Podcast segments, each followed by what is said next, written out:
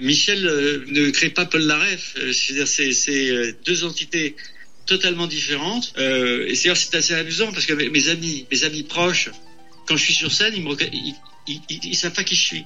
Ils savent, on le connaît pas celui-là. Bah, c'est- c'est-à-dire que moi, moi, je me prends pas au, au sérieux du tout, contrairement à ce qu'on peut croire. Je pense que je fais au sérieux, mais moi, non. Moi, je suis Michel. Paul Naref, c'est le mec qui doit euh, faire quelque chose qui fait du bien au public. Love me, please love me. Je suis fou. Vous écoutez À côté du piano, le podcast d'entretien exclusif avec Michel Polnareff. Après quatre années de silence, l'artiste revient avec l'album Polnareff chante Polnareff, une version acoustique sublimée aux arrangements inédits au piano-voix de douze chansons que l'on connaît tous. À travers trois épisodes, c'est tour à tour l'icône pop, l'artiste anticonformiste, l'expatrié amoureux de la France qui se confie à Mathieu Alterman, journaliste pop culture.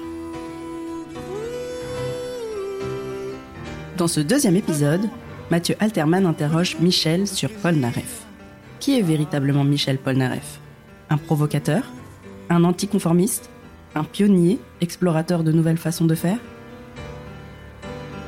Si j'en votre silence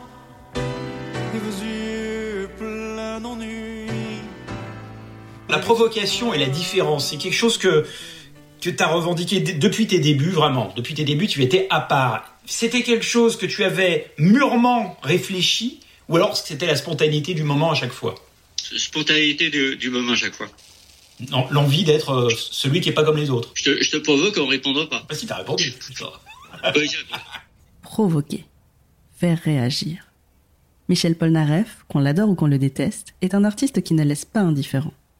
Ses extravagances et transgressions sont légion. Il déménage 14 fois entre 66 et 73.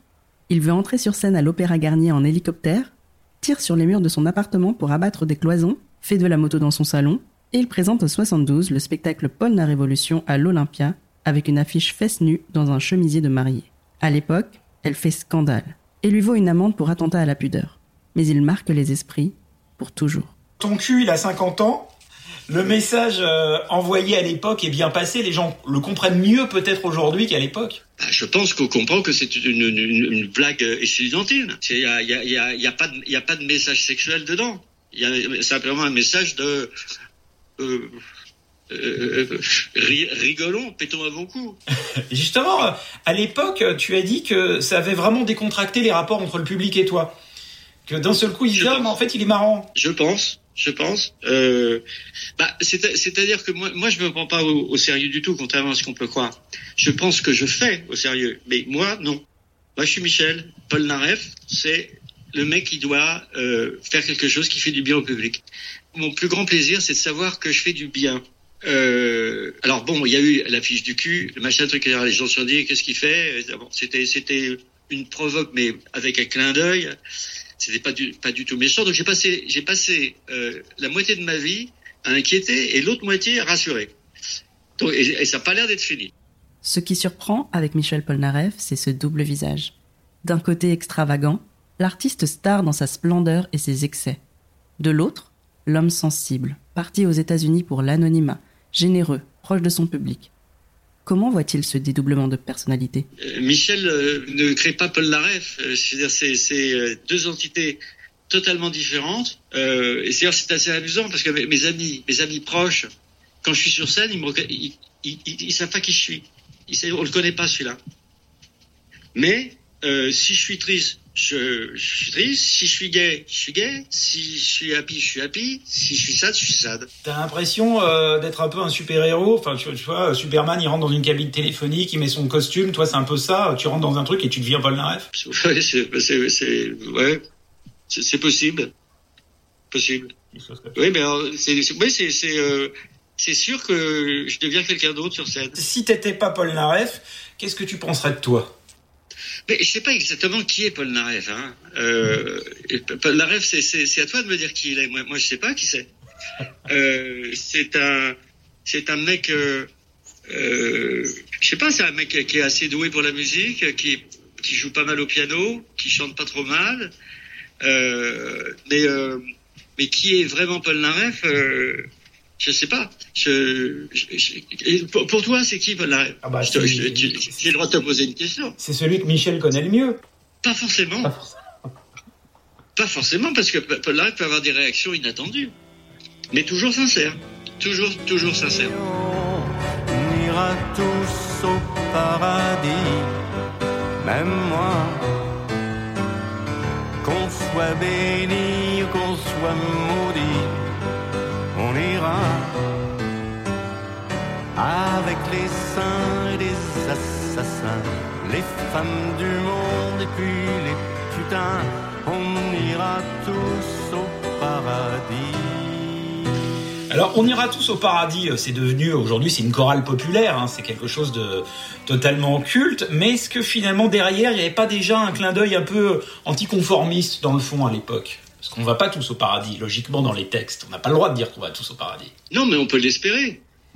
On peut l'espérer. Je, je veux dire, non, non, je, je, je- sens pas, un- je sens pas un message euh, biblique dedans. Je sens un message euh, euh, positif, un message de bon, bah, écoutez, euh, euh, euh, ça va, on a fait notre chemin, ben, euh, c'est pas grave, on, on ira tous au paradis. Toujours dans la provocation, même une chanson comme Goodbye Marilou, c'est une chanson extrêmement romantique et sexuelle.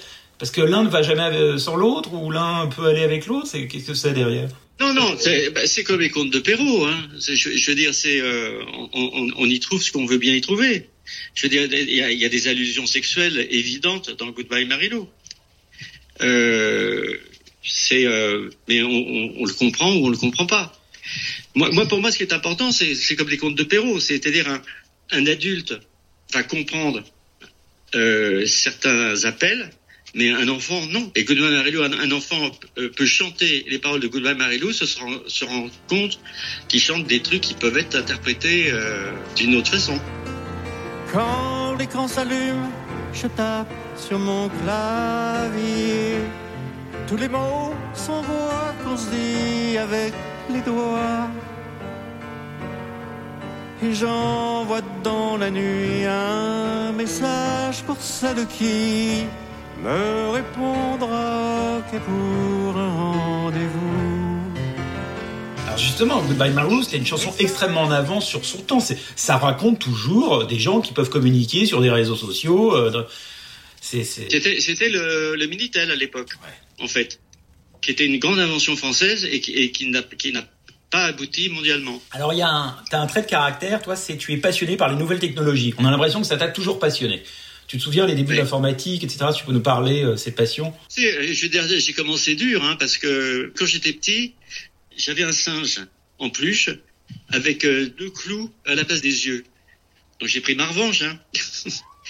Euh, quand, quand, quand, quand je vois Luca, Luca, il a, il a tout, tout, tous les trucs, il est né, il est né avec. Moi, j'ai appris avec, je suis pas né avec. Et alors t'as découvert Ouais. l'informatique euh, aux États-Unis, en t'installant aux États-Unis? Oui, oui, oui, oui. J'ai commencé, euh, j'ai commencé, je me rappelle, avec un, un laptop de Radio Shack euh, qui devait avoir, je veux pas dire de bêtises, mais il devait avoir euh, euh, 16, euh, même pas gigas, 16 GB, comme on dit.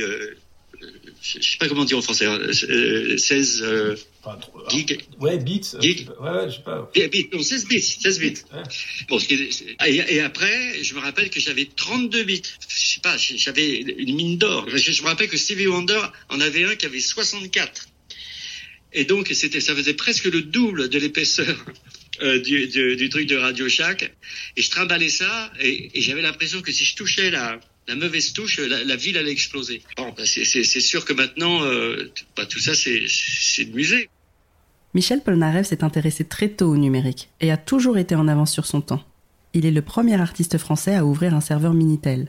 En 96, alors que les Français découvrent timidement Internet, il crée le Polnaweb, un site web à travers lequel il échange avec son public. Il se surnomme alors l'amiral et discute directement avec ses fans, les moussaillons. C'est 20 ans avant l'avènement des premiers réseaux sociaux. En 2022, il co-crée l'exposition immersive Polnareff qui recouvre 700 mètres carrés d'écran au théâtre Le Palace. Comme à son habitude, il surprend. Il peut créer des spectacles grandioses tout en répondant personnellement aux messages de ses fans sur Internet, sans compter ses innovations à travers sa musique. Oui, sauf que toi, tu as mis cette nouvelle technologie dans tes albums. C'est-à-dire qu'un album comme Bulle, à l'époque, était extrêmement précurseur. Il y a des séquenceurs, des trucs, peu de gens, personne n'utilisait ça en France, clairement, personne, quoi. T'as tout de suite senti, tu t'es pas méfié de la technologie, tu t'es dit, il faut utiliser la technologie pour avancer, avancer, avancer. Bah, c'est sûr que la technologie, par exemple, si elle est mise entre des, mauvaises mains, bah, c'est comme le reste. ça peut être une, catastrophe. Mais que ce soit en médecine, que ce soit en communication, que ce soit tout. Je veux dire, parce qu'on est toujours en train de, se dire en 2022 que le monde, il est horrible. Oui, le, monde, il n'est pas formidable. Mais au moins, félicitons-nous d'avoir quelque chose de formidable que la technologie a emmené. Je veux dire, euh, on peut actuellement faire une chirurgie d'un mec à, à, à 9000 km, à l'autre bout de la, de la planète. Bon, mais la technologie, ça peut effectivement emmener des missiles aussi, ça peut emmener, ça, ça dépend entre les mains de qui c'est. Tu es le premier artiste à avoir eu un, un Minitel. Un Polna 36, 36 15, 36 15 Polna, qui était quasiment un ancêtre de Facebook où les gens communiquaient. Oui, oui. Euh, tu as été le premier à avoir un site internet et tu as été le premier, quasiment un des seuls, à comprendre qu'un artiste sur les réseaux sociaux, faut que ce soit lui-même qui réponde, sinon on se fait chier. Si on comprend que c'est quelqu'un qui le fait pour lui, ça n'a aucun intérêt. Oui, alors euh, ça c'est un truc un peu plus délicat parce que euh, moi par exemple le, le polnaweb.com que je vais ressortir, est un vrai truc direct entre entre l'artiste et, euh, et son public. Il peut y avoir des parties, euh, mais à ce moment-là, il faut que ce soit très très, très délimité et, très clair, où on comprend que c'est par exemple actuellement euh, Warner, euh, avec qui je suis ravi de, de m'associer, euh, qui fait des qui fait par exemple des déclarations en disant je vais vous précommander, ta ta ta ta. Je fais pas ça. Euh, donc moi, je fais des trucs euh, qui sont vraiment personnels. Mais c'est vrai que je trouve que le, le un, vrai réseau social doit être personnel entre l'artiste et, et, et, ceux qui lui, qui, qui lui parlent sur un, sur un, plan personnel. Mais justement, quelquefois, c'est drôle parce qu'il y a des gens qui longtemps se sont dit, mais c'est pas, pas possible, c'est pas Paul Naref qui répond. Et si. Si, si. Si, si, si. Et évidemment, euh, il y a toujours, il y a toujours des, des, des sosies euh, digitaux euh, à qui on fait la chasse autant qu'on peut, parce qu'il peut y avoir des grosses euh, escroqueries qui se passent en mon nom et qui ne viennent pas de moi. Et, et beaucoup d'artistes célèbres qui sont victimes de ça. Alors maintenant, euh, ça, ça, a inspiré tout le monde, parce que de plus en plus, des artistes répondent eux-mêmes animent eux-mêmes parce que tu as été le premier à le faire. Personne ne le faisait, quoi. Ça, ça n'existait pas, les artistes qui. Enfin, pour, pour moi, ça me paraît l'essence. Euh, T'es passionné par les nouveautés euh, sur le web 3.0, les NFT, tout ça qui arrive euh... Bien sûr, bien sûr. Bien sûr, mais c'est là où il y a des trucs que je peux pas faire moi-même. C'est là où j'ai besoin d'une équipe. Euh, pour parce que parce que sinon euh, ça prend 24 heures de la journée et, et là il y a plus de, de, place pour la musique. Love me, please love me. Vous venez d'écouter le deuxième épisode d'À côté du piano le podcast Warner Music France produit par Bonjour Podcast à l'occasion de la sortie de l'album Paul Naref chante Paul Naref. Écoutez les deux autres épisodes de cette série exclusive disponible sur toutes les plateformes d'écoute de podcast. Interview, Mathieu Alterman. Voix et réalisation, Mélanie Young. Mixage, Benjamin Roa. Et bien sûr, derrière le micro, Michel Polnareff.